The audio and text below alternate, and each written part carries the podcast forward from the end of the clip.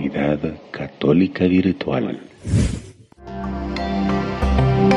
Nuestros invitados de hoy, Martita y René Ábalos, nos comparten el tema Los condimentos del amor en el matrimonio, cuarta parte. Llévale flores, porque un ramo de flores en una tumba en el cementerio no sirve para nada, hermano. Digámoslo, en vida, hermano, en vida. Hermano, es necesario que seamos románticos, que seamos románticos y llevémosle entonces un ramo de flores. Miren, esposo, recordemos que los besos que no notamos en el matrimonio no se guardan, se pierden. Que las palabras de amor que no nos decimos como casados no se ahorran, se olvidan. Y que las alegrías que no compartimos en el matrimonio no se atesoran, se marchitan. Por eso es importante, en vida, hermano, en vida. El trato amable, queridos hermanos, también es importantísimo en nuestro matrimonio. En la palabra de Dios en Génesis capítulo 17, versículos 15 y 16 nos dice que Abraham llamaba a su esposa Sara que significa mi princesa. Y Sara le llamaba a su esposo Abraham mi señor. Yo los invito a ustedes, queridos hermanos, que le digan a su esposa mi princesa. Y a usted, señora, dígale a su esposo mi señor. Sabemos que todos o muchos tratan a sus esposas con calificativos muy lindos y cariñosos como mi vieja, mi seca, gordita, mi, mi, mi prieta.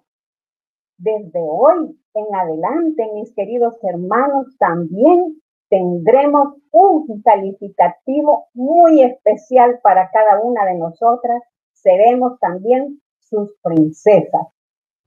Fíjense que el trato agradable también involucra a las palabras por favor y gracias. Qué bonito es que mi esposo me diga, amor, por favor, planchame esta camisa. O que me diga, gracias por ese plato exquisito que me preparaste. Qué lindo. Muchas veces con el transcurrir del tiempo estas palabras se nos olvidan y como que si quedaran obsoletas. Nosotros, a nuestros 49 años de casados, siempre se escucha en nuestra casa, en nuestro hogar, la palabra gracias y también la palabra por favor.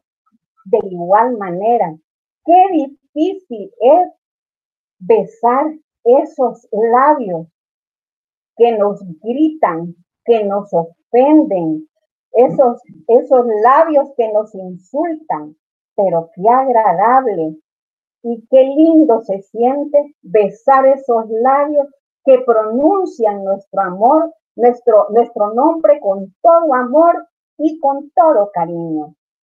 Preguntémonos cómo está ese trato amable en nuestro matrimonio. También San Pablo en Filipenses nos dicen, tengan un mismo espíritu. Esto es un condimento sumamente importante también. San Pablo lo que nos aconseja es que tengamos una misma fe, una misma creencia, una misma doctrina. Es imposible que un hogar se lleve bien cuando el esposo es católico o la esposa, y la esposa es protestante, o que a él no le guste orar, a él no le guste leer la Biblia, no le gusta rezar ni ir a misa.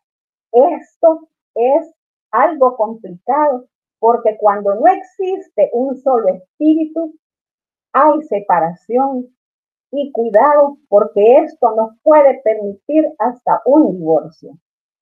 San Pablo nos dice en Filipenses tengan un mismo propósito. Este condimento nos llama a la unión conyugal, nos llama a que tengamos criterios, ideales, decisiones, pensamientos dentro del matrimonio y que lo compartamos. Ponernos de acuerdo en aquellas decisiones de la casa, consultarle al cónyuge los planes y proyectos que uno tiene, unir nuestro salario, si ella trabaja y él trabaja, unirlos el salario y hacer un solo presupuesto. No ocultar ingresos extras, porque eso no funciona. Si se va a hacer un préstamo a un banco, es un punto que tenemos que dialogar como pareja y ver cómo lo vamos a pagar. También San Pablo nos dice en Filipenses y nos aconseja, no hagan nada por rivalidad. Este condimento es esencial en el matrimonio. En muchos matrimonios existe la rivalidad del poder, de las diversiones, de los intereses personales, de los placeres, de los lujos, de cosas materiales.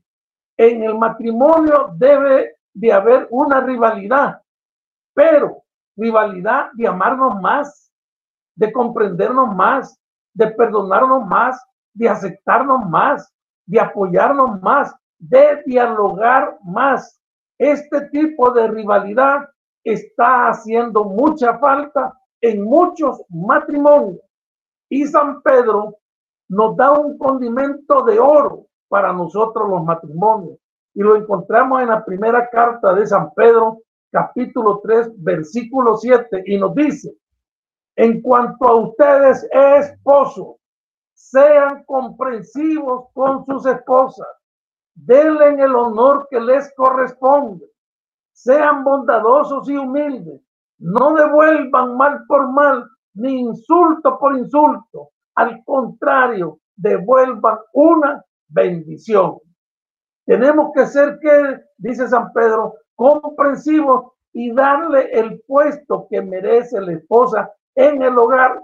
Pero muchos maridos no consideran a la esposa como apoyo, no la consideran como alguien que les va a ayudar, como una ayuda, sino que la consideran diferente.